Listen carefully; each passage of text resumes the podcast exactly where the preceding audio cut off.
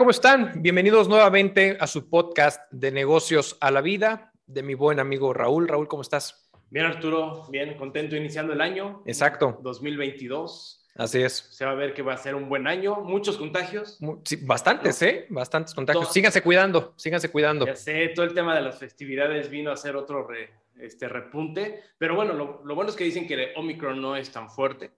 No es tan fuerte, pero pareciera que no es tan fuerte pensando a la gente que se está vacunada, porque pareciera que así puede generar cuadros complicados a la gente que no quiere vacunarse porque piensa que les va a meter un chip chino por ahí o algo por el estilo. Entonces, este, pero bueno, ¿no? Entonces síganse cuidando. Sí, correcto. Oye, y pues estamos de gala, ¿no? Tenemos, estamos de gala, tenemos un invitadazo, Alejandro Paz, además es primo eh, mío, y la verdad es que él es presidente de la Asociación Nacional de Freelancers y Empresas de Producción Audiovisual. Mi estimado Alex, ¿cómo estás? Hola, mucho gusto. Qué bueno estar con ustedes. Gracias por invitarme a su programa.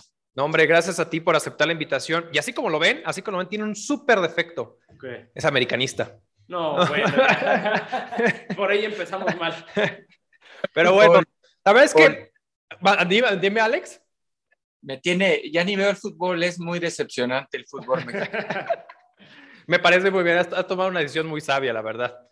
Oye, Alex, pues la verdad es que muchas gracias por aceptar la invitación. Tenemos hoy un programa especial que quisimos eh, compartir con todos ustedes, que como bien saben, nuestro podcast siempre está enfocado a todo aquello que está alrededor de nuestra vida y cómo puede afectar en nuestras vidas repercusiones profesionales en el ámbito de los negocios.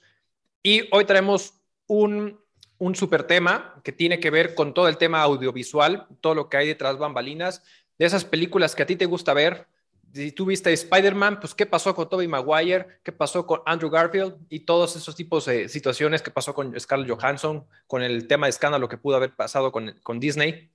Entonces tenemos un súper experto que nos puede hablar acerca de todo lo que hay alrededor del tema de los actores, no solamente en el cine, también el tema del ámbito comercial, pensando aquellos actores que son contratados para hacer eh, comerciales específicamente. A lo mejor Alex Sintek cuando sacó su nuevo TikTok de ¿recuerdas mi canción favorita? ¿no? Entonces, este... Pobre, terminó más boleado. Exacto. Exactamente. Entonces tenemos a un super invitado. Alex, cuéntanos un poquito de ti. ¿Qué haces en la asociación? Bueno, este, como, como adelantaste, Artur, eh, yo soy presidente de la, de la ANFEPA, por sus siglas, ¿sí? Eh, y somos como, para ponerlo en términos muy prácticos, somos como el jurídico de todo el medio audiovisual, ¿no? este, tenemos miles de, afiliados eh, y gente, actores, productores, directores, este, productoras, este, directores de arte, etc., etc. Son todos aquellos personajes que participan en el medio audiovisual el medio audiovisual, como, como bien lo dijiste, es, es muy amplio, ¿no? Va, va, desde, lo, desde lo más simple, como puede ser un video corporativo, ¿no? Este, hasta eh, un comercial, que es lo que vemos todos los días en, en la televisión, este, una serie o una película, ¿no? Este, digamos que esos son los principales este, audiovisuales que se manejan. Hay, hay variaciones ahí, documentales y, una serie de cosas, pero es algo que está en nuestra vida, ¿no? En todo el tiempo. Lo, estamos viendo, lo palpamos, lo utilizan las empresas para publicitarse, lo utiliza la gente como medio de entretenimiento en el cine, en, las plataformas ahora Netflix, Amazon, este, Apple y, y demás, ¿no? Entonces, está en todos lados y, nos atañe a todos, ¿no? El día de hoy vamos a tratar un tema que em, eh, nos incumbe a todos, no solamente por la parte de entretenimiento o por la parte comercial, sino porque muchas veces nos podemos este, ver eh, envueltos en estas situaciones por situaciones muy particulares que, explicaré. Si, si te parece, inicio, ¿quieres algo que agregar? Nada más para tener un poquito más de contexto, Alex. Esta asociación de donde estás, ya nos platicaste qué es lo que ve, a quién va dirigido, pero qué servicios dan. O sea, ustedes, ¿qué hacen como área jurídica de sus agremiados?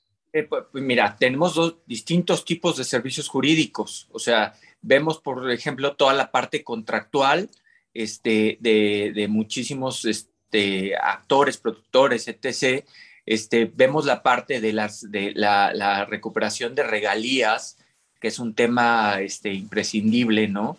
Este, y es un tema que está, en México está muy, muy descuidado, como lo, como lo vamos a, platicar. Este, vemos también el tema de representación, representamos eh, algunos actores y negociamos este, básicamente las campañas este, publicitarias que tienen o, las, o alguna película en la que van a participar o alguna serie, ¿no? Este, y vemos algunos otros temas jurídicos, este, de problemas, problemas que tienen de impagos, ¿no? Muchísimos. Eh, realmente es, es, un poco triste, pero a la gente no se le paga o a, a, a, muchísimas personas no se les paga en este medio y se tiene que recurrir a la parte del litigio, ¿no? Este, en donde tenemos que ejercitar estos derechos legales, ¿no? Básicamente. Oye, Alex, y este tema que comentas, que mucha gente no se le paga, entonces entiendo que es una mala praxis que está de manera constante. ¿Quién lo paga? ¿Las empresas que contratan a, la productora o la empresa que contrata los servicios del actor? ¿O cómo, cómo se da este tipo de situaciones?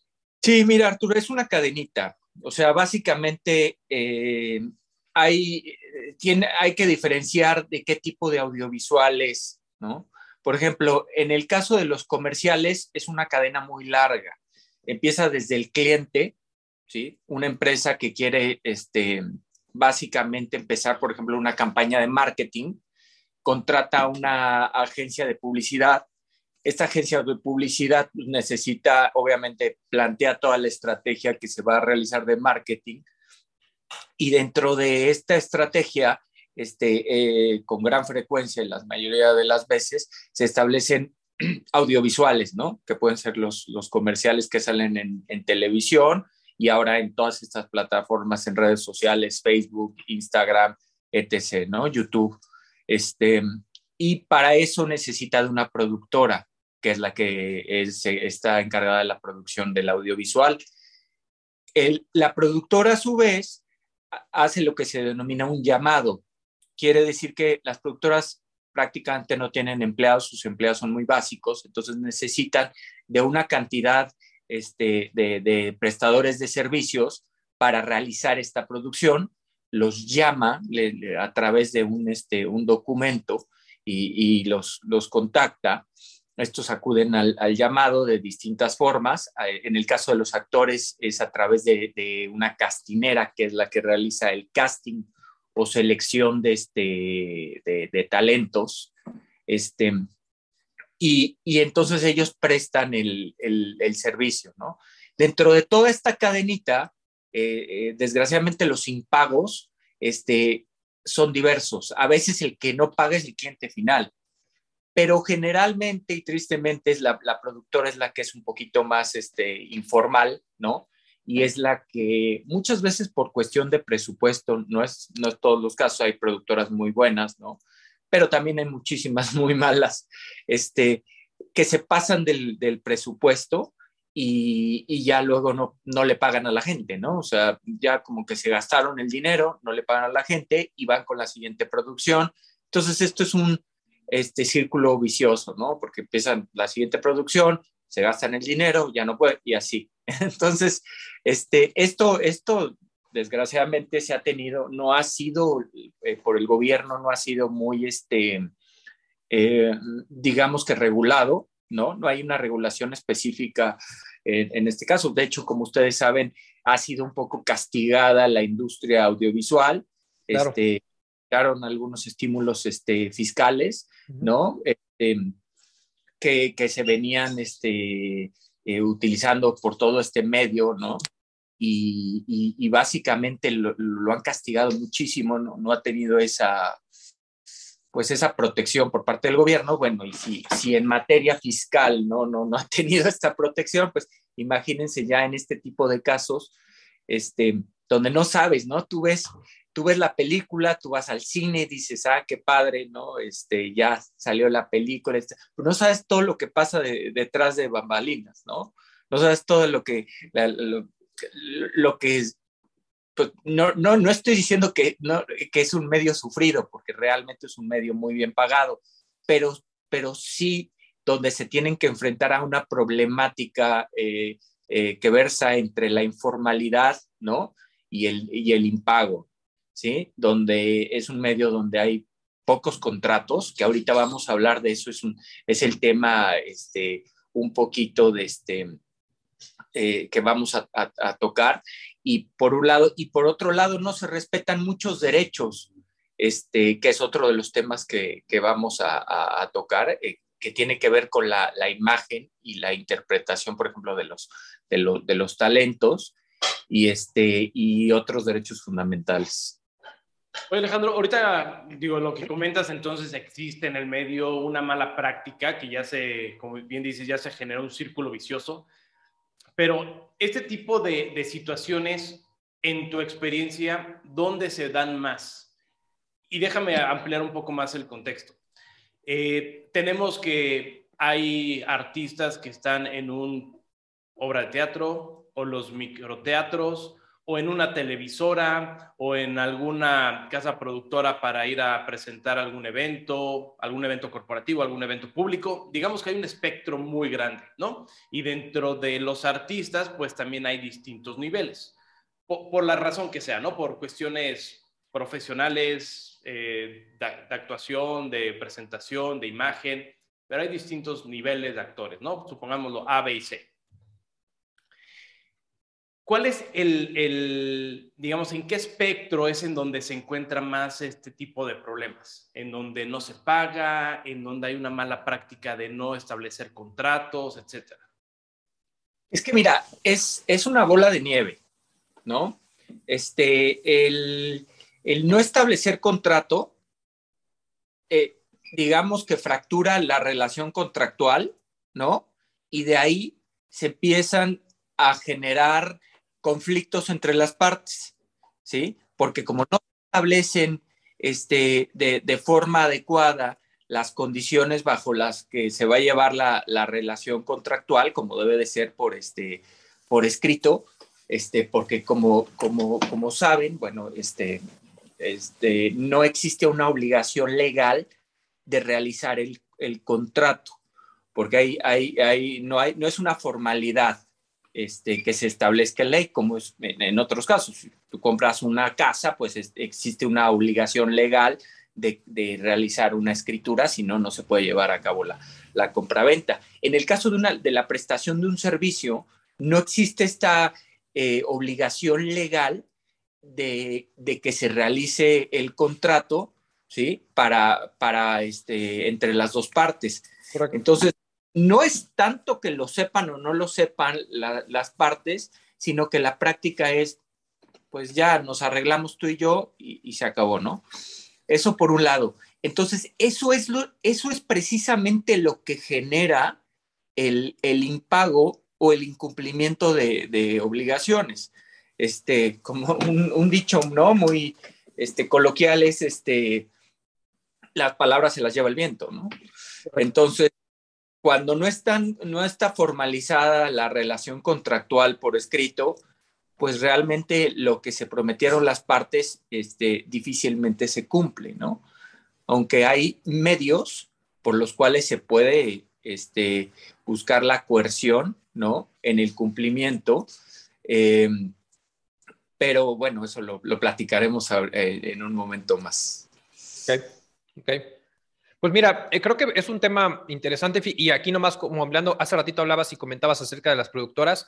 tengo un buen amigo que su hijo está estudiando cine, si no me equivoco, o estudió cine, y pues está empezando con sus proyectos, eh, sus primeros pininos, pero se acercó justamente a nosotros y nos comentaba y le comentaba a su papá y su papá me comentaba a mí de que uno de los problemas más grandes que, se ve, y creo que tú me lo confirmaste ahorita con el comentario que hiciste, es con el tema de la productora, donde el presupuesto se les va como arena por las manos porque no hay un control administrativo, financiero, educación como tal. Y entonces entre que vete por a comprar por X, Y, Z y entonces entre esos gastos pequeños que van a ir sumando al presupuesto que se va agotando, automáticamente luego suceden este tipo de problemas como bien lo mencionas. Y justamente ahorita me confirmaste lo que este es el hijo de este amigo, pues nos decía es que el conflicto más grande de abrir una productora es no tener un buen control financiero administrativo que provoque este tipo de situaciones y problemas en un futuro, ¿no? Y entonces, en lugar de ser un buen negocio, una casa productora, que creo que puede ser un buen negocio,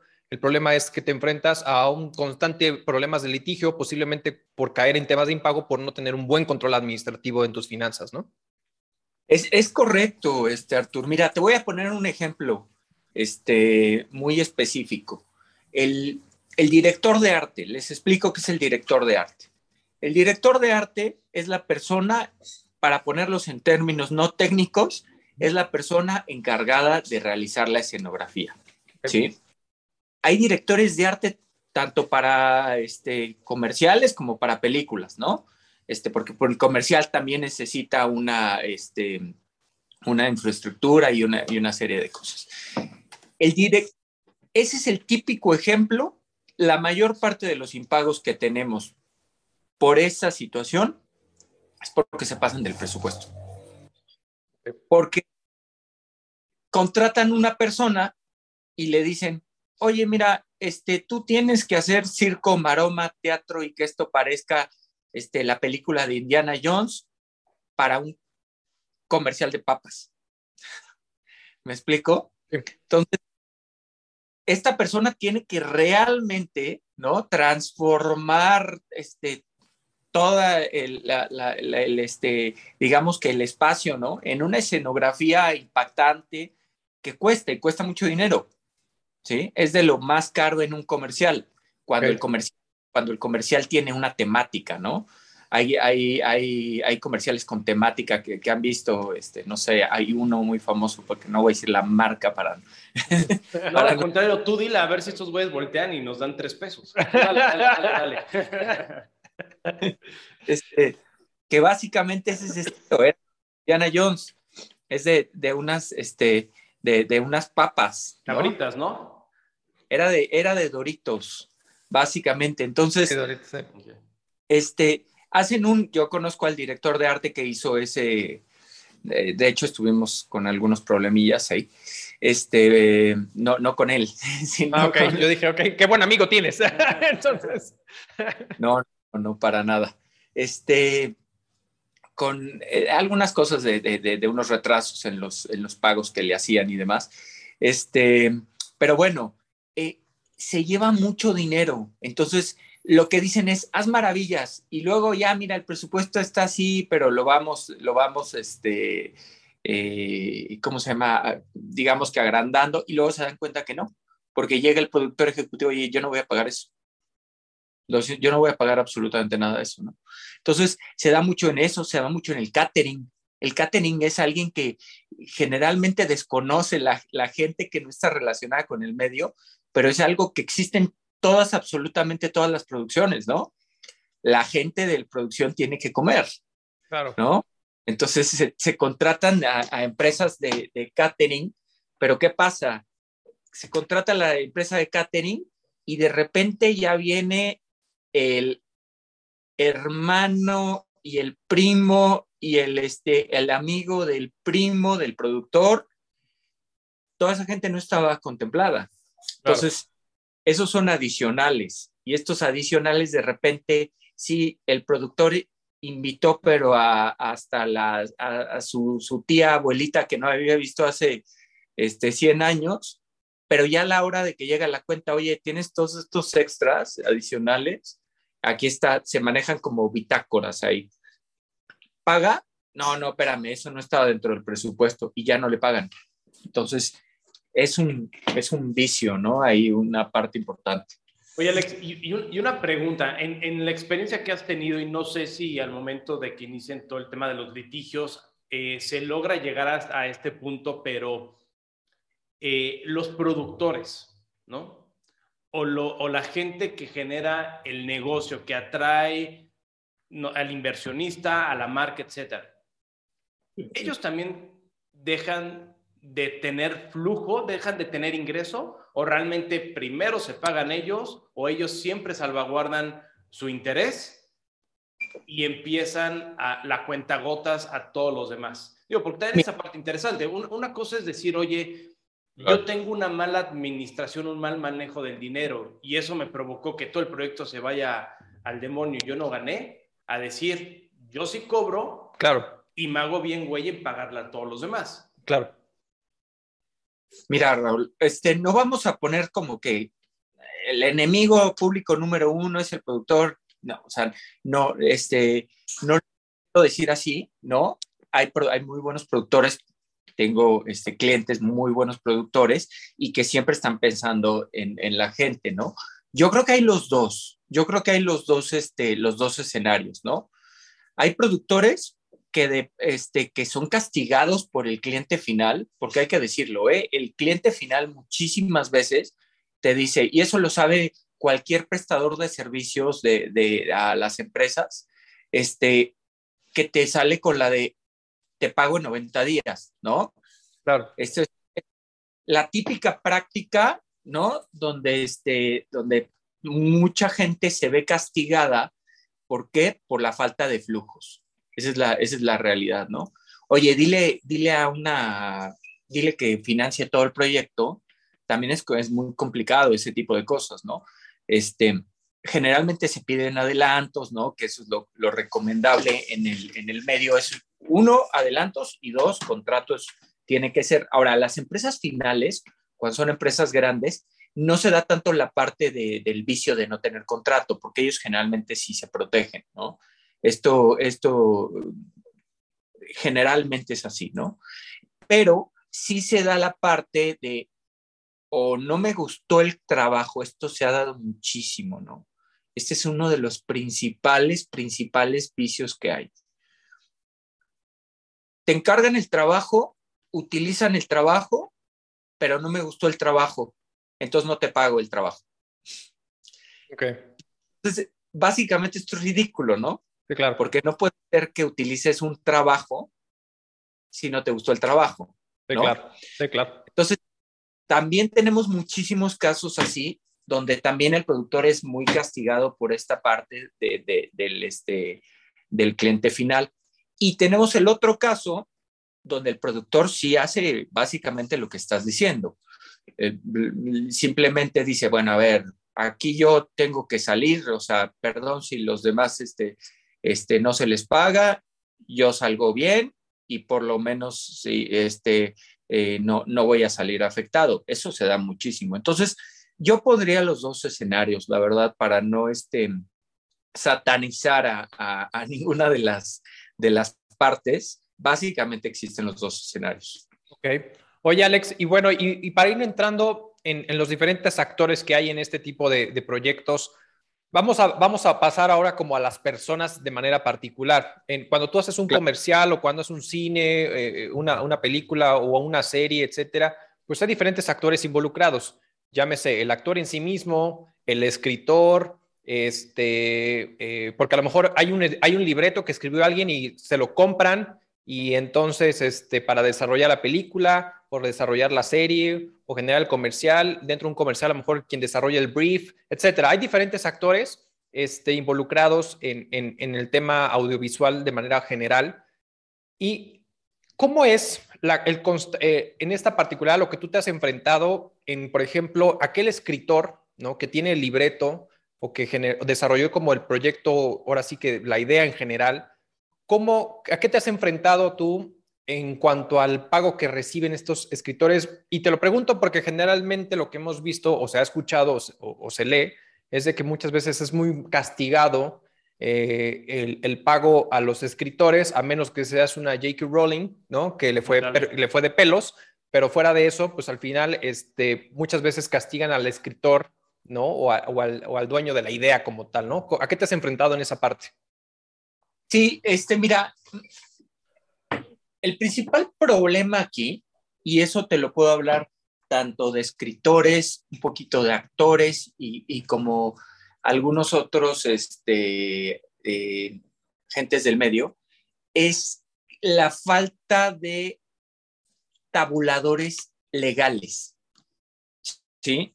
Ese es, el, ese es el problema, ¿no? Muchas veces, inclusive cuando tenemos que llegar a un litigio, hay este, esta problemática si bien es cierto, hay costumbres en el medio de pagar simplemente un valor comercial, ¿no? Por ejemplo, el, caso de que estás hablando de los, este, de, los guionistas, ¿sí? Este, bueno, para ser guionista hay que decir que no, eh, se parte, es todo un trabajo, ¿no? Este, no es solamente, se parte primero de una historia, una historia que tiene un argumento y un argumento que se convierte en, un guion y tienen que realizar toda esta parte del trabajo. Y, y dentro de esta creación original, por ejemplo, hay, hay este, algunos que sostienen que, bueno, se tiene que, si eres un guionista con cierta reputación, este, tienes que cobrar como el 10% de lo que vale la película, ¿no? Este, por el, por el guion que estás aportando a, la película. Pero, este, el, te digo, el problema eh, al que nos enfrentamos con, con mayor este, frecuencia es ante la falta de un tabulador. No hay un tabulador ni hay reglas este, escritas donde se diga tienes que cobrar tanto. Eh, tiene mucho que ver con costumbres este, comerciales y bueno, al final del día la ley de la oferta y la demanda, ¿no? Cuando no eres, cuando no eres este, alguien eh, que dicta las reglas, como dices, J.K. Rowling o, alguien que, que, dice yo, aquí dicto las reglas del juego, claro. este, enfrentas el que, bueno, te ofrezco tanto, ¿no? lo, lo, lo, este, lo tomas o lo dejas, ¿no? Yo he tenido ahorita algunos casos este, donde es gente que no necesariamente es conocida en el medio y que, por ejemplo, de, que tiene historias, este, pero historias de vida espectaculares, ¿no? Y que ahora quieren hacer, este, comprar su vida entera. Este, tengo tres casos ahorita, este, quieren comprar su vida entera por hazañas que han realizado y simplemente, bueno, el acuerdo, el, el, acuerdo en lo que te voy a pagar y lo que aceptas es, este, me empieza a ser muy variable. También tiene que ver la productora que te lo ofrezca. Claro. Si es una productora muy grande, ¿no? Este, una productora que esté con Netflix o algo por el estilo, pues puede, obviamente tiene acceso este, a un presupuesto mayor, que ojo, eh, hay que decirlo así, este, las productoras eh, no hacen las películas de su presupuesto, es rarísimo esto. Generalmente lo hacen o a través de inversión privada o a través de los fiscales como es Eficine, ¿no? Claro. Que es un, es un fiscal mediante el cual la empresa invierte la película y a, cambio este, que, recibe pues, un crédito fiscal. Vamos, puede deducir esas, esas cantidades en ciertas proporciones. Hay toda una regla fiscal en esto, ¿no? Nos, este, con, con, bastantes este, eh, reglas que se tienen, tendrían que irse desmenuzando, ¿no? Entonces, este, básicamente lo que hacen, por ejemplo, en el caso de un, un, guion, ¿no? Lo que muchas veces te dicen es, que ponen lo que le llaman una option, ¿no? Este, esta option dentro de los contratos quiere decir que tienes un tiempo en el cual la productora va a buscar este, lograr alguna inversión sobre el guion o que ya sea una inversión eh, privada que le llaman lana dura cuando es como cash, ¿no? Sí. Este, o, a través de un estímulo fiscal para la realización de la producción. Entonces, eh, generalmente hablas de dos, tres años. En, ese tiempo, la productora busca realizar esta inversión para que posteriormente pueda comprar el guion. ¿Me explicó? Y pueda realizar, este, si ve que en ese tiempo no consigue la, este, la, la inversión, entonces no lo compra, ¿no? Entonces, ¿qué le dan a cambio al, guionista, no? E, este, pues básicamente le, le, pueden ofrecer una cantidad de dinero específica por este tiempo en el que el guionista no va a poder mover, ¿no? Con, con otros, este, con otras productoras el guion, ¿no? Y digamos, este, se va a quedar enlatado como se, se, se concibe en, en la industria audiovisual. Oye, y Alex, ahorita platicamos tema de guiones, que me imagino que se va más a un tema de derechos de autor y todo eso. ¿Qué, qué, pasa respecto a la imagen del artista, ¿no? del talento? Ahí... La, la, imagen... Ajá, perdón. No, adelante, adelante. Mira, la imagen este, es, un, es uno de los temas que precisamente este, quería tocar, es un tema importantísimo. Este, hablemos del, del, del actor, ¿no? El actor tiene, digamos que, dos atributos que se pueden este, proteger, ¿sí? Y que se están regulados. Por un lado tienes la imagen y por otro lado tienes la interpretación, ¿sí? Que son, son dos cosas distintas. La imagen es un atributo personalísimo, ¿no? Un atributo de la personalidad. Esta, esta imagen, pues no es exclusiva de los actores. Todos tenemos derecho a la imagen, ¿no? De hecho, eh, legalmente hablando, podemos hablar eh, de, en cuanto a um, regulación de varios ordenamientos, ¿no? Que va desde lo general a lo particular. Esto empieza en la Constitución.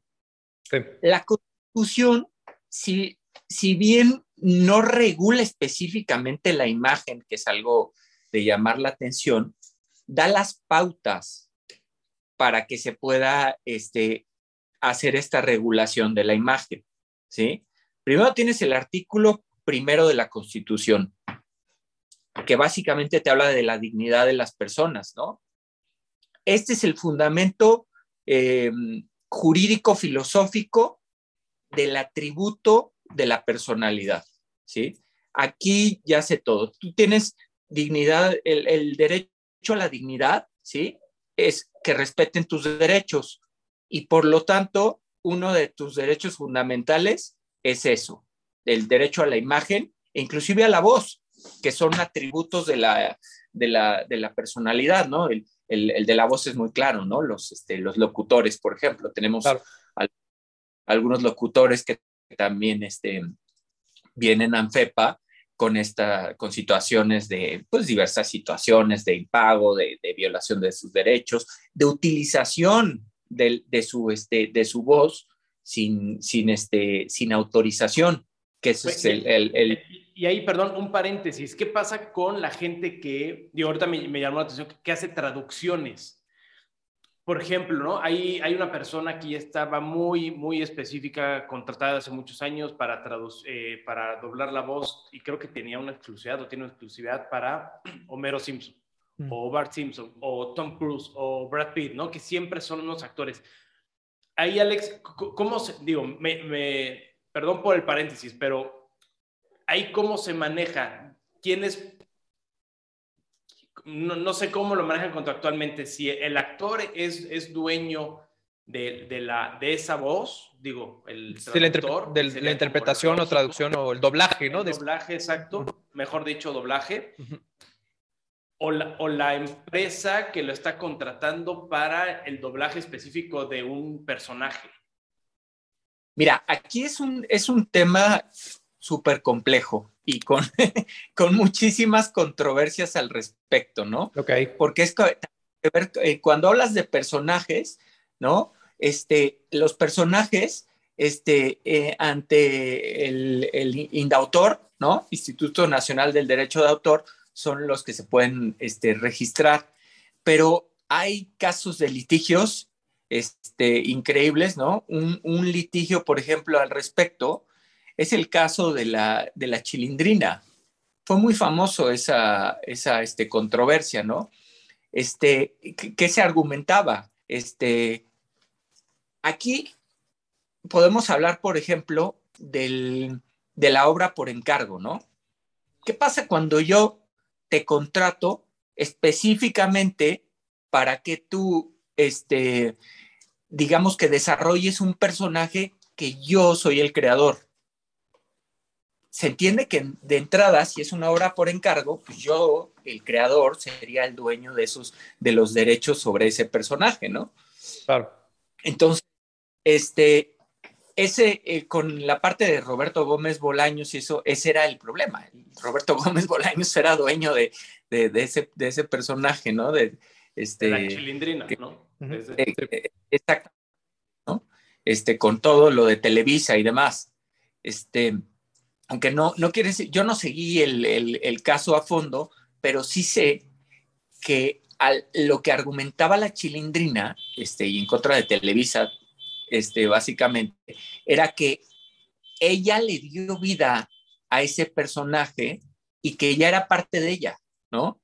Este, que nadie más podía ser la chilindrina, o sea, no era como cuando, a ver, vamos a poner el caso, ¿no? De este Tom Holland o de... Sí, claro, o sea, es cuando te cambian al actor de tu, de tu película favorita y dices, no es el mismo. Exactamente, y, y nunca en la vida va a ser dueño de Spider-Man Tom Holland o Andrew Garfield o este, este Toby Maguire, ¿no?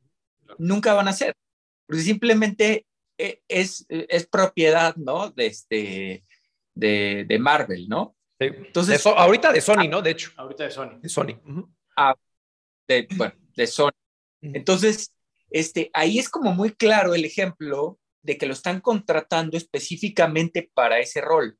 Claro. Pero ellos dueños nunca. El caso de la chilindrina era un caso muy especial porque se convirtió en, en ella era el personaje. Claro. ¿no? Lo fue nadie más, no hubo otra chilindrina, no, no hubo chilindrina segunda parte, no hubo absolutamente nada.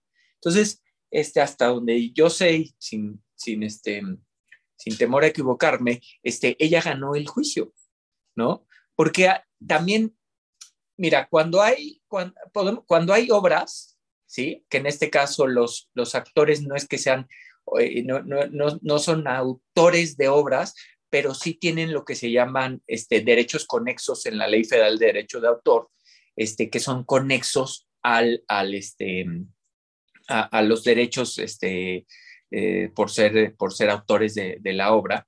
Este, en, en, en, este caso, no se, los, los, los actores tienen este, este derecho a, a su interpretación, como la, la, parte, por ejemplo, en derecho, en las obras, estamos hablando de derechos morales y derechos patrimoniales.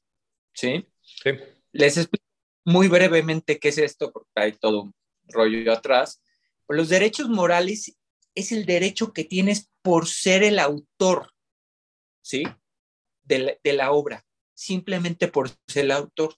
Y los derechos comerciales, los derechos morales son irrenunciables. Nadie puede renunciar a un derecho moral.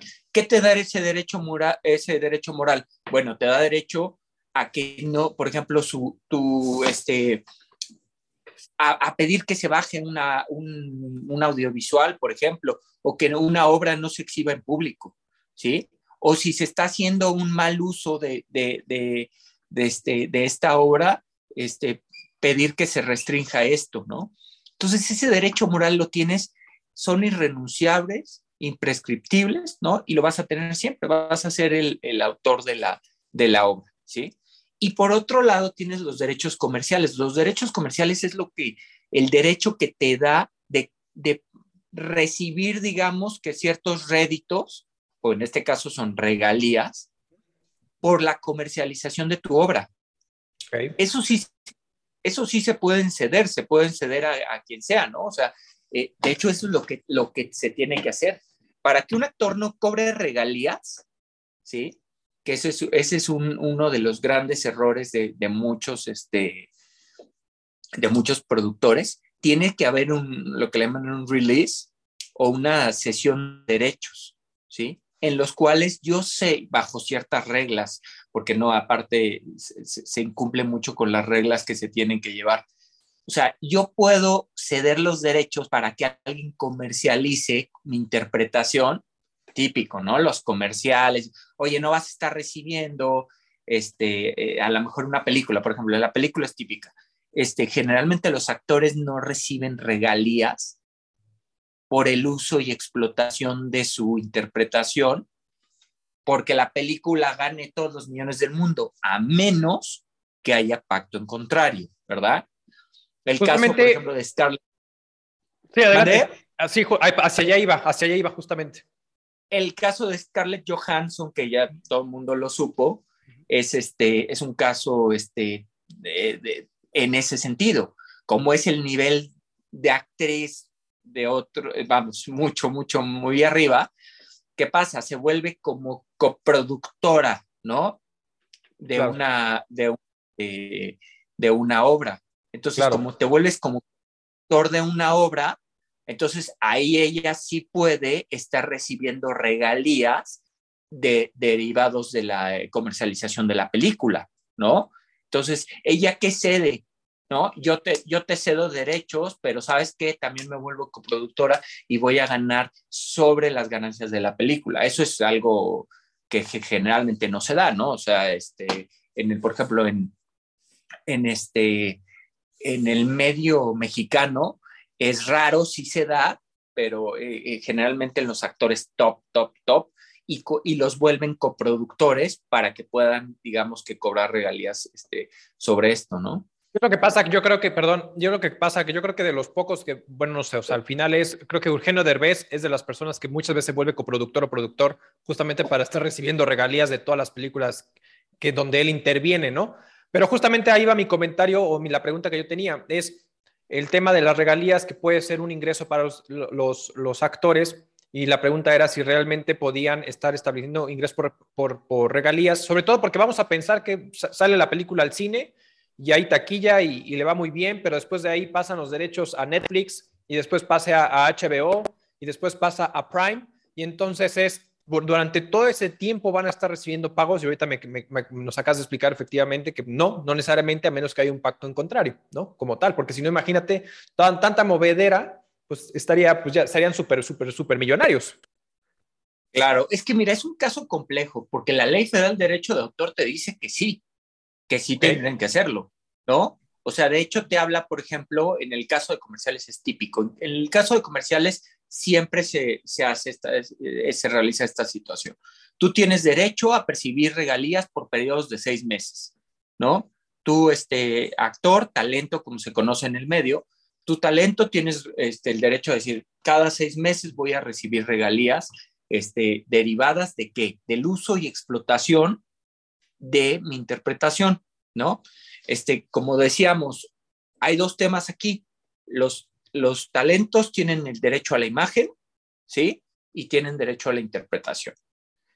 La, la, imagen está regulada, empezábamos a decir por la Constitución, también está regulada, hay una ley eh, de responsabilidad civil, ¿sí? De derecho a la vida privada, honor y a la propia imagen, en lo que también regulan este, este es para todos, ¿eh? O sea, nosotros tenemos derecho, eso es un tema crucial, la imagen, porque nosotros tenemos derecho, este, Arturo Raúl tienen derecho a su, este, a su propia imagen, ¿no? Si un día ves tu imagen, y ahora se ha, se ha vuelto crucial, ¿no? Con estos temas de las redes sociales y, comunicaciones y demás digitales, en todos lados sales, ¿no?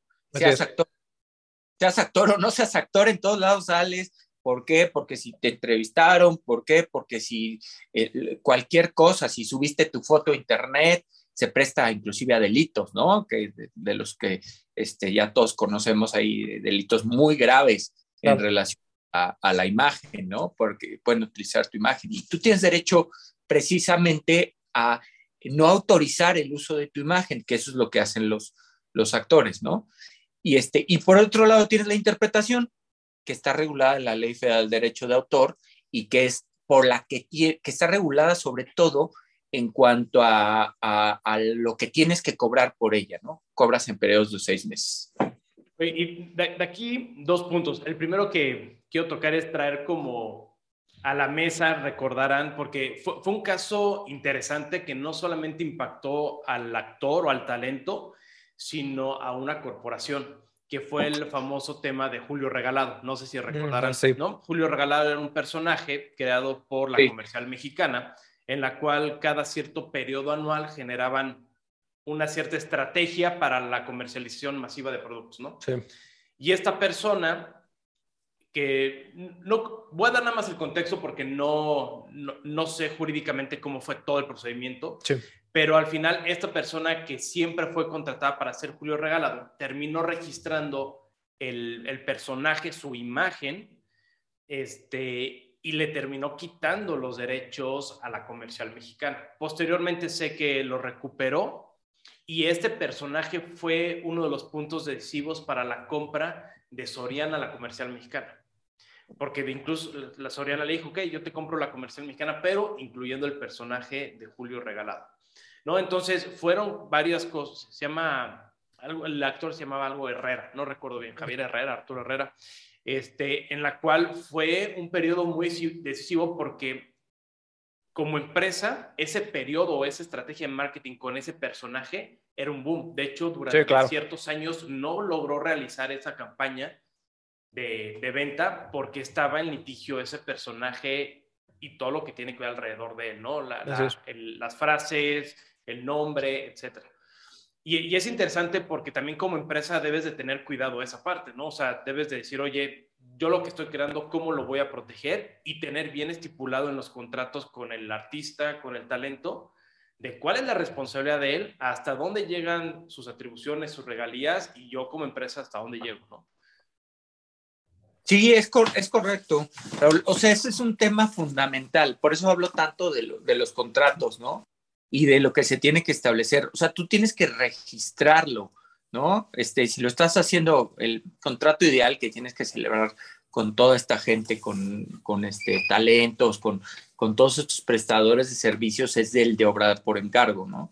Este, ¿Por qué? Porque obviamente este, si se entiende ahí que uh, los, puedes perder los derechos de esto y es cuando vienen este tipo de, de pues un, un poquito de, de, malentendidos, ¿no? Malentendidos jurídicos en los que dices, oye, bueno, ¿de quién eran los derechos tal? Pero es que el personaje se va, es un poquito parecido a lo de la chilindrina. Yo no le di seguimiento a este de Julio Regalado que, que comentas, pero, pero es, eh, tiene que ver con eso, hasta dónde el personaje se creó, la, más bien el, el, actor cree que ya es suyo, ¿no?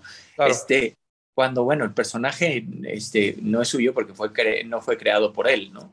Este, que lo interprete le da derechos, este, derechos conexos, que son los que comentaba. Sí les da derechos, sí tiene derechos, que son derechos conexos precisamente por su interpretación, como Julio Regalado, ¿no? Pero eso no quiere decir que sea dueño precisamente del, del, personaje, solamente de su interpretación. Oye, Alex, y, antes de pasar a otro tema que, que, que me gustaría abordar, Ahorita empezaste a hablar sobre el tema de la imagen, el tema de redes sociales, estábamos hablando de actores. Pregunta, tú como la parte eh, jurídica de, los, de los actores, de los talentos, ¿qué les recomendarías para que puedan proteger su imagen eh, en, en, un momento como lo estamos viendo el día de hoy, donde las redes sociales es un boom, existe una apertura enorme en donde hay incluso eh, robo de identidad o creación de memes o creación de perfiles por parte de los fans, que a veces no sé si lo hacen por, con la finalidad de lucro o de homenaje, etcétera. ¿Qué pasa ahí? ¿Cómo, ¿Cómo, un artista se debería de estar protegiendo ante este tipo de, de situaciones? Bueno, mira, básicamente, este, lo primero es, eh, todo tiene, como decía, está regulado por un contrato. ¿sí? El contrato tiene que estar revisado por un abogado. Esa es la primera. Mira, hay muchos vicios. Te voy a, te voy a decir que pasa mucho en, los, en, los, este, en los comerciales, por ejemplo. Las empresas, para protegerse a, las productoras, por ejemplo, para protegerse, le mandan el contrato y se lo mandan casi cuando lo están maquillando. Fírmale aquí. el actor está desconectado. El actor, primero, no, no, no, o sea, no tiene por qué tener ningún conocimiento jurídico, ¿no? Que, que, es recomendable que tenga ciertos, por, lo, por ejemplo, las cosas básicas, ¿no? Para, para este, de sus derechos, ¿no? Saber sus derechos, pero tampoco tiene por qué tener, ¿no? No es su chamba, ¿no? Se dedica a actuar. Entonces es, este, primero no sabe. Segundo, está desconectado completamente, o sea, no están maquillando, no se va a poner a revisar algo, ¿no?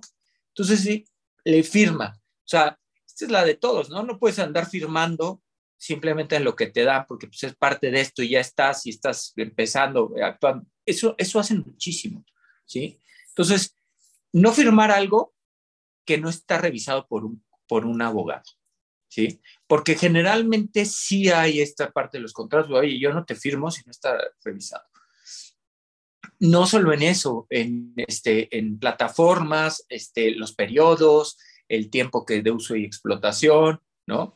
Aquí hay dos cosas que tienen que tatuarse en la mente todos los actores. Siempre hay dos pagos. El pago por el servicio de actuación y el pago por el uso y explotación son cosas distintas. Es algo con lo que me topo. Acabo de revisar un contrato que me de verdad me, me sacó mucho de onda, donde dicen, no, pues por tu servicio de actuación de dos años. Eso no existe. O sea, si van a hacer un comercial, a menos que estuvieras actuando todo el tiempo, ¿no? Este, si, si tú actúas una vez, ¿sí? Y esa actuación se reproduce, ¿no? En, en, en numerosas ocasiones. Entonces, esa primera vez que actuaste es el servicio de actuación, ¿sí? Es una prestación de servicios, podría ser regulada por un contrato de prestación de servicios. Cuando se empieza a reproducir esto, ¿sí? Eso es otro concepto diferente. Ese concepto es el concepto de uso y explotación de la interpretación. Ese concepto se paga por, este, eh, por, tiene un nombre distinto que son regalías. Entonces, a ti te tienes que estar pagando por periodos de seis meses en un contrato que aparte no puede durar más de, tres años, ¿sí? Porque si no se tendría que volver a realizar este otro contrato negociado este, otra vez. En periodos de seis meses por cuotas o pago de regalías idénticos o mayores cada seis meses. ¿no? Entonces, y, esta parte, digo, para los, que no son abogados y sobre todo los actores, técnicamente son cosas distintas. Pago por el servicio, por, por, la interpretación y por las regalías. Correcto. Jurídicamente tiene también eh, una distinción para efectos de que el día de mañana pueda tener una mala interpretación o mal uso o aplicación del contrato. Imaginemos que siempre nos están pagando por, como dices, por el concepto de eh, actuación continuada, ¿no? De los últimos dos años. Pero jurídicamente en contrato deben de tener cuidado de que exista bien la separación de estos conceptos, que, no se mezclen ni que los, los pongan en algún otro tipo de concepto o descripción por alguna afectación al momento de, una protección legal? Te voy a decir que es importantísimo revisarlo, como te decía, por un abogado, este, precisamente para evitar estos abusos este, que va en contra de la ley. Pero si llegara a ser el caso que firmaron algo así, que firmaron un contrato donde, donde está de forma ilegal, aquí, aquí eh, lo que sucede es que quien se ve afectado es la productora. ¿Por qué? Porque el derecho a percibir regalías por este, precisamente por este, eh, este uso explotación ¿no? de, la imagen e interpretación, es irrenunciable. Tú, puedes poner en un contrato, ¿no? Este, oye, ¿sabes qué? Este, renuncio a percibir regalías por esto y, y, eso se puede, ese documento se puede impugnar. Claro. Entonces, precisamente porque estás estableciendo, ¿no? Este, un, un eh, este, estás yendo en contra de un derecho irrenunciable, ¿no? Es como el, hay derechos irrenunciables, ¿no? El, el, el, trabajador, por ejemplo. O sea, véanlo, véanlo ahí. Tú, es irrenunciable el derecho a percibir un salario, ¿no? Así es. Oye, Alex. ¿No? Oye, y aquí una, una, una, una pregunta. desde el punto de vista legal, ¿qué tanto la forma se vuelve fondo o el fondo se vuelve parte de, lo que debe ser? Un poquito aunado a la pregunta de, de Raúl. Eh, y traigo un poquito a, colación el personaje de, bueno, no el personaje, el actor Chris Evans, que hizo un comercial de leche para, para, para la vaquita feliz acá en, en, una de las, este, de las empresas más grandes del norte del país de leche, justamente. Entonces, em, y pues estuvo reproduciendo, hasta, hasta le hicieron memes y todo el tema, ¿no? Pero aquí la pregunta de manera particular es, ¿qué tanto la forma se vuelve fondo desde el punto de vista de decir, oye, ¿sabes qué? Y yo pensando estratégicamente, mal pensado desde el punto de vista fiscal, y yo digo, ¿sabes qué? Yo te voy a pagar, como bien lo mencionas, una cosa es el servicio profesional por la actuación y la otra es la regalía por el uso de la imagen y la interpretación. Entonces, viene, viene, que bueno, ni siquiera vino porque todo lo filmó allá en Estados Unidos, pero entonces este Chris, Chris Evans hace el comercial de, la, de leche y yo por contrato, para efectos fiscales, digo que le voy a estar pagando su servicio de actuación durante X tiempo que se va a estar reproduciendo el comercial. ¿A efecto de qué? A lo mejor de aplicar tratado para evitar doble tributación y entrar a lo mejor en el concepto de beneficios empresariales y no pago impuestos y no retengo impuestos y se va todo a Estados Unidos. Cuando ah, en realidad son regalías y tendría que haber una retención y aunque apliques tratado, sí disminuyes la tasa, pero habría una retención y pago de impuestos en México, ¿no? Entonces, ¿qué tanto la forma se vuelve fondo aquí en este, por este tipo de situaciones? Mira, es que te lo voy a contestar con esta alegoría, ¿no? Este, si dices que este, si, si ladra, tiene orejas, cuatro patas, y, y tú dices que es un ciervo, no es ciervo es perro, ¿no? Entonces, básicamente eh, es, eh, así funciona esto, ¿no? Si tú tienes que aplicar eh, un régimen fiscal específico, ¿no? En materia de regalías y quieres hacerlo pasar por otro, este, por otra figura para efectos de este, de que no venga toda esta parte de retenciones y que a lo mejor este, te salga este, fiscalmente este, más oneroso, ¿no? Pues realmente estás cometiendo un delito, ¿no? Esta es lo que se, se conoce este, en, en, materia fiscal como simulación. ¿sí? O sea, estás eh, realizando un acto este, que no, que, que, vamos, le estás dando otro nombre a un acto que no, que no, este, que no corresponde. Entonces, por lo tanto, ahí serías, tendrías, ahí, hay una responsabilidad legal mayor, ¿no? Una responsabilidad fiscal y, una, y obviamente el, el, actor, por su lado, puede también ejercer los medios este, legales conducentes para efectos de, este, de, de reclamar eh, su derecho, ¿no? Su derecho, por ejemplo, a regalías, ¿no? Porque tú le puedes llamar actuación, pero no fue actuación, es un uso y, y este, eh, uso y explotación de, este, de su imagen e interpretación. Ok, ok. Oye, yo tengo otra, otra duda respecto, regresando un poquito a un, a un tema que tú que estabas comentando del tema del derecho a la imagen y ese tipo de cosas, incluso hablabas de la voz, por ejemplo, a lo mejor de los locutores.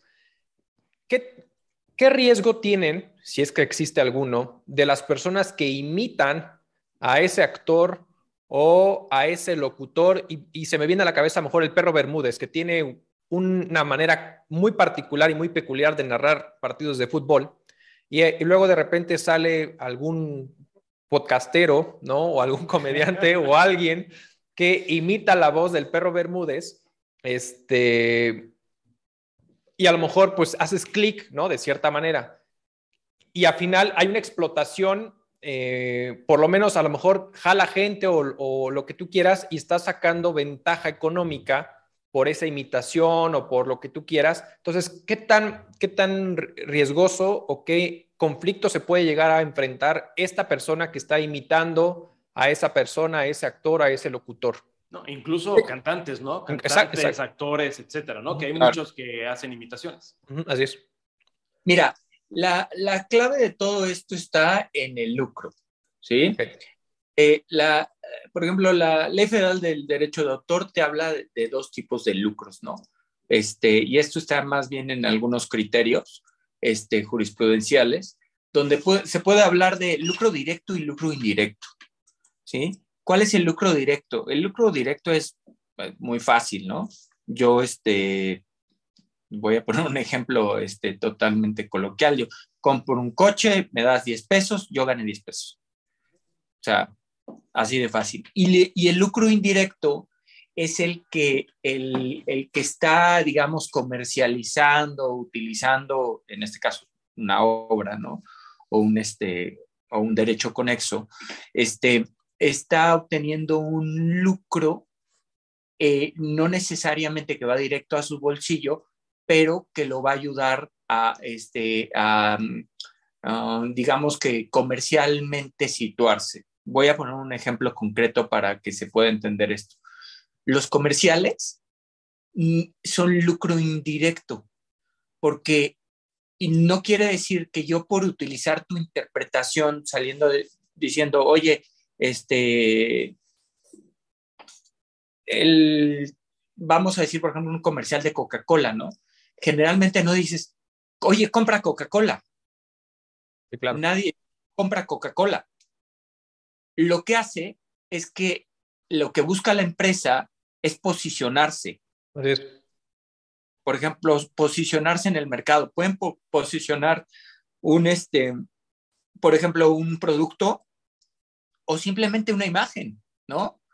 El, el, este, el hablar, este, no sé, este, por ejemplo, este, McDonald's, ¿no? McDonald's que vende, ¿no? Vende este, sonrisas, ¿sí? O sea, no necesariamente decir, oye, compra esta hamburguesa, sino que tratan de posicionar la imagen ante mercado y al contrario les cuesta, ¿no? Porque tienen que pagar para que se realice el, comercial. ¿no? No te están vendiendo algo, entonces están recibiendo un lucro indirecto que puede ser un posicionamiento de mercado, ¿no? O, una campaña de marketing, o diferenciarse, o muchos conceptos de, marketing que, que, pueda haber, ¿no?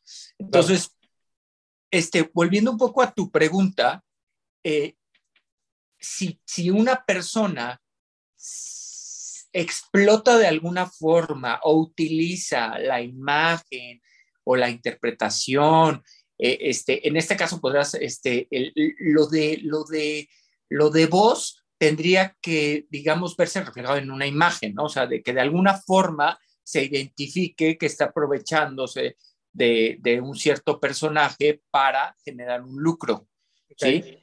Que este lucro podrá ser directo o indirecto si se utiliza, si se utiliza de esa manera, sí se podría, sí se podría este, iniciar alguna acción legal. Te voy a poner un ejemplo que, que poca gente sabe, ¿no? La palabra superhéroe está registrada. Sí. Y todo el mundo lo utiliza indiscriminadamente. Creo que es un hindú o algo así por el estilo, este, que la tiene registrada y todo el mundo lo utiliza en las películas. Tú no podrías decir la palabra superhéroe pero lo hacen. ¿Qué pasa muchas veces? ¿Por qué no se inician acciones legales? Por mil motivos, ¿sí? Por mil motivos. Uno, a lo mejor porque está este, por, porque imagínate, se vuelve algo poco, poco práctico, inviable, ¿no? A ver, demanda al mundo entero porque está utilizando este, eh, tu palabra, métete con todo. claro. eso. Eso por uno, eh, porque es inviable. Dos, a lo mejor por ignorancia, este, Tres, hay, hay veces, por ejemplo, que dicen, oye, eh, por ejemplo, volviendo un poquito a lo de la imagen, ¿no? Este, oye, pero por ejemplo, ¿por qué utilizan la imagen de, este, de ciertos personajes y no le y no, y no puede hacer nada de ese personaje? Porque hay ciertas restricciones a la imagen. Por ejemplo, la imagen de un político. Claro. Dices, oye, pero ¿por qué lo sacan aquí, aquí, aquí, aquí? Porque es un personaje público, ¿sí? Entonces, cuando hay una, cuando tu personaje o tu imagen se considera como de dominio público, realmente ya se pierde ese derecho, ¿no? A este, a, digamos que a la protección a, esta imagen, ¿no? Entonces, básica, básicamente esa es la, la, razón, ¿no? O sea, sí se puede en muchísimos casos que tú veas que están utilizando tu imagen o tu interpretación o lo que sea para este, demandar, sí, sí se puede. Hay veces que no, hay veces que hay, hay, hay restricciones y una de ellas es la notoriedad pública o social de algo, ¿no? Claro. Perfecto. Oye, Alex, se nos está acabando el tiempo, este, pero no quiero, no quiero terminar sin preguntar lo siguiente. A ver, Ya vimos mucho la responsabilidad de que tiene que ver de las empresas hacia los actores. ¿Qué pasa con las situaciones cuando van de los actores hacia las empresas? Me da mucha la atención y en su momento lo estaba platicando aquí con, con Arturo y porque Arturo aquí es conocido como Arturo Sola, creo que, creo que no sabías ese, ese dato curioso. Hacemos cápsulas y él se dedica al tema de chismes aquí en el, en el podcast. Pero, ¿qué pasa con esos actores en los cuales terminan generando un perjuicio a una marca? ¿No? Ah, Puede ser el tema de, de Pedrito Sola, ¿no? el famoso confusión de, la marca, o incluso hay otro video que, también ayer vi de Pedro Sola, para variar, en donde está tomando Heineken cero. y que, de repente le cambia la cámara y hace una expresión de que casi se vomita, ¿no? O que de repente hay un embajador de una marca y tiene una mal, mal, mal actuar ¿no? En, su persona, en su, día a día, incluso le quitan patrocinios. ¿Qué pasa con ese tipo de situaciones en donde un actor puede llegar a perjudicar la imagen de una marca o deja el tema de que no cumpla para, para, de manera precisa para lo que fue contratado, ¿no? Porque hay tema igual se rescinde el contrato, no se paga, etc. Pero ¿qué, qué pasa cuando perjudican a una empresa, una imagen, una marca? Claro. Bueno, mira, eh, son dos temas. El primero ya lo dijiste. El, primero es el básico, ¿no? Es, pues hay un incumplimiento de contrato y te sujetarás, eh, digamos que si hay penas convencionales dentro del contrato, que muchas veces las hay, este, te sujetarás a esas penas convencionales que puede este, incluir el, pago de una cantidad. Ahora, este, en el caso de que no se establezca en el contrato o no, no sea delimitado específicamente, también está la posibilidad de los daños y perjuicios. Los daños y perjuicios es algo que se, se, este, se, bueno, por ejemplo, nosotros en AFEPA lo manejamos este, de manera muy frecuente, ¿sí? Que es, hay una, hay una afectación directamente a una imagen comercial, ¿sí? Esta afectación a, la imagen comercial, pues, eh, hay empresas que les puede causar millones, ¿no? Entonces, este, eh, todo pudiera ventilarse dentro de un, juicio, una demanda civil, ¿sí? Este, en el que se soliciten el pago de daños y perjuicios. En este caso, y por las características del, del suceso, tendría que la empresa probar la, este, el, esta, esta afectación, ¿no? Más allá, o sea, simplemente no es una afectación. Hay, hay casos, por ejemplo, en el uso de la, de la imagen como tal, que es, esta, o de la interpretación de los actores, que no tienes que probar, que, porque la Ley Federal de Derecho de Autor te establece esta parte de daños y perjuicios y no tienes que probar el, este, el, el, el que se causaron esos daños, sino lo único que tienes que probar es como el uso ilegal ¿me explico? Pero en este caso sí se tendrían que demostrar este, de, qué de qué forma te afectó, que puede ser muchísimas cosas, no sé, inclusive bajar, en la bolsa o, que pierdas contratos este, por, por, esta, por esta mala imagen que te, este, que te, que te causó el, el, el, actor, ¿no? ¿Y la, ¿Y la demanda hacia quién iría? Hacia yo como empresa, supongamos en el caso de del Lala o Alpura, que también por ahí hubo hace poco un tema con un, con un este, presentador de, televisión. Yo como empresa demando a quien contraté, en este caso un Televisa, TV Azteca o alguna otra televisora o, o, estación de radio, o voy yo como empresa directamente contra el actor. Porque muchas veces mi contrato, yo contrato a Televisa por el espacio, por la, mención, etcétera. No contrato directamente al actor. Ahí yo como empresa, bueno, y sobre todo pensando en cómo protegernos como, como la parte de, del actor del talento, saber contra quién serían, contra el, contra el actor, el, talento, o contra la empresa a la que se le compró el servicio.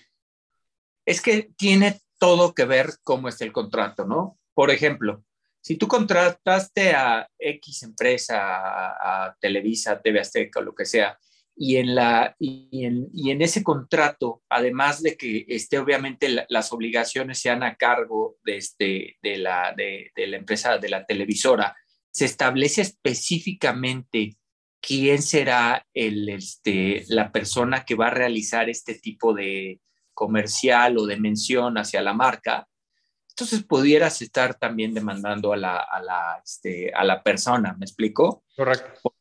Porque eh, ya hay una mención específica de que él adquiere cierto tipo, cierto tipo de obligaciones que, que ojo, eh, también tendría que, este, si estás mencionando a la persona específicamente, tendría que firmar, o sea, tendría que ser un contrato tripartita, como le conozco. ¿Por qué? Porque nadie está obligado, ¿no? Si no está dentro de un contrato, ¿no? Yo puedo estar mencionando la, la, marca y dice, no estoy obligado, ¿por qué voy a estar obligado? Y a lo mejor la menciono mal, pero yo no, si no estoy obligado por un contrato a, a esa mención, no tengo, no tengo esa, este, esas obligaciones que derivan del contrato, ¿no? Entonces, si no está mencionado específicamente quién será la persona y si no firma el contrato y demás, este, tendrías que irte contra la televisora. Si dijeron, oye, cualquiera de mis, este, no sé, de mis conductores o de mis talentos o lo que sea relativos a este programa va a mencionar tu, este, tu, tu marca, entonces te tienes que ir este, exclusivamente en contra de la, de la televisora. Ok, perfecto. Pues es, es, es, un tema muy interesante.